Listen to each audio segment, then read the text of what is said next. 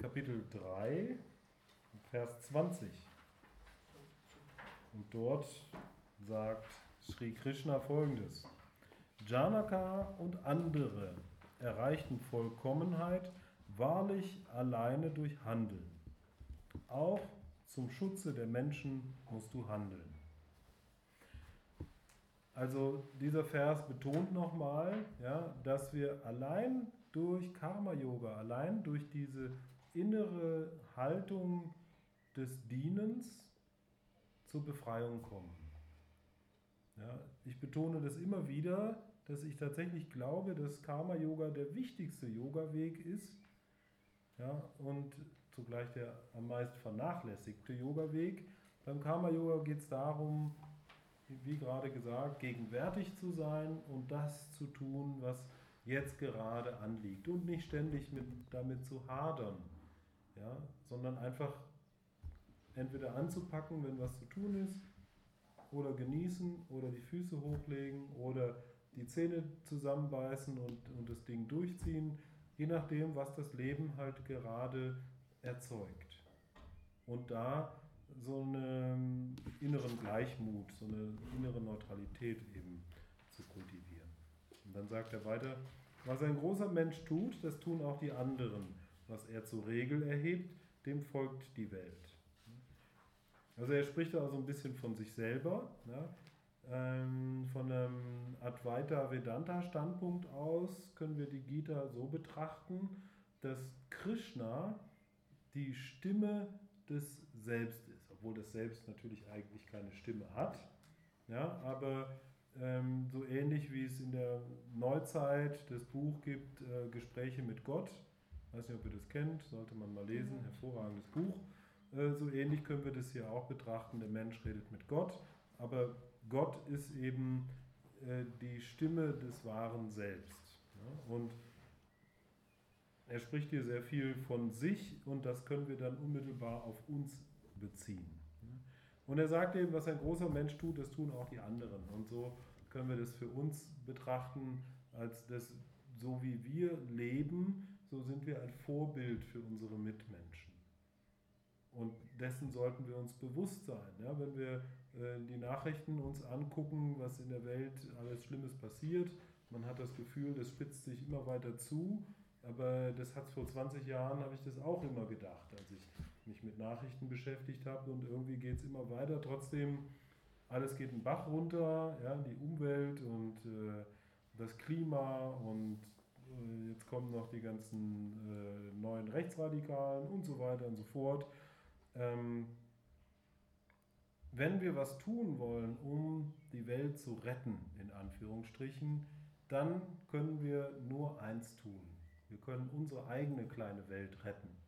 Und zwar in jedem Moment, indem wir üben, in jedem Moment wahrhaftig zu sein, gewaltfrei zu sein, ähm, uns mit unserer Intuition zu verbinden und entsprechend dann konstruktiv zu sein und damit als Vorbild für unsere Mitmenschen dienen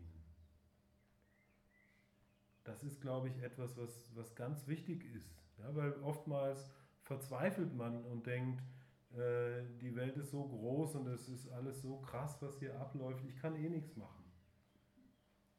Und genau da, darum passiert auch nichts, weil alle denken, ich kann eh nichts machen. Aber wir können alle was machen. Wir können alle unsere eigene kleine Welt retten. Weil Ihr glaubt nicht, wie positiv der Einfluss sein kann, den wir ausüben auf unsere Mitmenschen, wenn wir uns mit der Liebe verbinden und Liebe ausdrücken und, und damit andere Menschen inspirieren. Oder wenn wir äh, in die Stille gehen. Hm, es gibt in der Biologie das Prinzip der Osmose. Ja? Das, äh, Zellen sich gegenseitig ernähren, beziehungsweise Nährstoffe durch die Zellwände zu anderen Zellen gelangen. Ja, und genau so können wir uns als Zellen betrachten und unsere, sagen wir mal, Schwingung oder unsere Stimmung überträgt sich auf unsere Mitmenschen. Und wenn wir liebevoll und innerlich still sind, dann überträgt sich das auch auf die Menschen, die neben uns im Bus sitzen. Ja, wenn wir zum Beispiel mit dem Bus fahren und dann setzt sich so ein stinkender Alki neben uns, ja, können wir dem auch einfach mal richtig Liebe schicken. Das wird ihm helfen. Und es wird uns helfen, ja, denn je mehr Liebe wir bewusst nach außen strahlen, desto mehr werden wir ganz von selbst ein Kanal für Liebe. Aber ich schweife ein bisschen sehr ab von den Versen. Wir kommen weiter zu Vers 22. Es gibt nichts in den drei Welten, o Arjuna, das ich tun müsste, und es gibt auch nichts Unerreichtes zu erreichen. Und doch handle ich weiter. Das heißt, Krishna sagt im Grunde, es ist alles okay, so wie es ist. Eigentlich gibt es nichts zu tun. Ja, eigentlich ist alles gemacht, aber da ich in dieser Welt lebe, da ich ein Teil dieser Welt bin, handle ich. Natürlich, die Welt würde sich auch weiterdrehen, wenn ich nicht da bin. Ja, das wird alles genau so weitergehen. Aber da ich nun mal da bin, da ich nun mal ein Teil dieser Welt bin, gilt es auch, mich hier einzubringen, gilt es auch, meine Aufgabe hier zu erfüllen. Deswegen bin ich hier. Was auch immer meine Aufgabe ist, das ergibt sich in jedem Moment. Jetzt ist meine Aufgabe, Gita-Verse mit euch zu besprechen. Ja? Und ähm, obwohl wir schon so viele Verse besprochen haben ja, und eigentlich alles gesagt ist, trotzdem mache ich weiter. Einfach weil es jetzt meine Aufgabe ist und den einen oder anderen wird vielleicht ein Satz hiervon ansprechen. 23. Denn wenn ich nicht stets unermüdlich handelte, O Arjuna, würden die Menschen mir in jeder Weise nachfolgen. Also wenn er nicht sich einbringen würde, wenn er nicht seine Aufgabe erfüllen würde, wenn er nicht den Geist des Karma-Yogas leben würde, ja, dann hätte das einen großen Einfluss auf seine Nachfolger, äh, Schüler, Mitmenschen und er würde damit die Welt weiter äh, sozusagen ins Abwärts ziehen. Diese Welten würden vergehen, wenn ich nicht handelte. Ich wäre der Urheber von Vermischung der Kasten und Zerstörung dieser Wesen. Ja, also er sagt, wenn er als großes Vorbild, als, als Verkörperung des Göttlichen eben nicht Karma-Yoga üben würde, dann würde er damit der Abwärtsspirale äh, mehr Kraft geben. Und dann sagt er hier, ähm, die Welten würden vergehen, ja, die, die Kasten würden sich vermischen. Damit meint er, dass sich die gesellschaftlichen Strukturen wandeln. Ja. Ähm, und die Wesen würden zerstört. Also ähm, es wäre einfach nicht absehbar, was da für äh, Konsequenzen das hätte, wenn, wenn Krishna als so großer äh, Meister und, und Gottinkarnation eben äh, nicht mehr der Welt dienen würde. Die Unwissenden handeln aus Verhaftung an die Handlung. O Bharata, der Weise, muss ohne Verhaftung handeln und das Wohlergehen der Welt wünschen.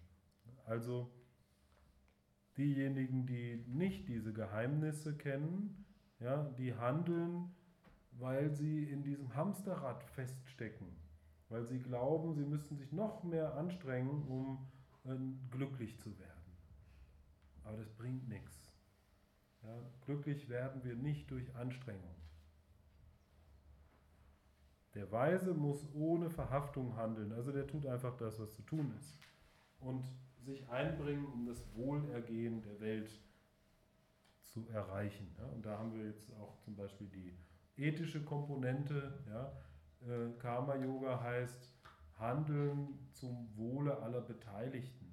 Ja, also wenn wir nicht wissen, was zu tun ist in einer Entscheidungsfindung, dann sollten wir immer das tun, was wahrscheinlich für alle Beteiligten das Beste ist. Der Weise verwirre nicht den Geist unwissender Menschen, die an ihrem Handeln hängen. Er ermutige sie zu allen Handlungen und führe sie selbst mit Hingabe aus. Also das ist wieder so ein Vers, der äh, auf diese Vorbildrolle anspielt. Ja. Dadurch, dass wir selbst Hingabe üben, ja, sind wir ein Vorbild und ermutigen unsere Mitmenschen, das auch zu tun.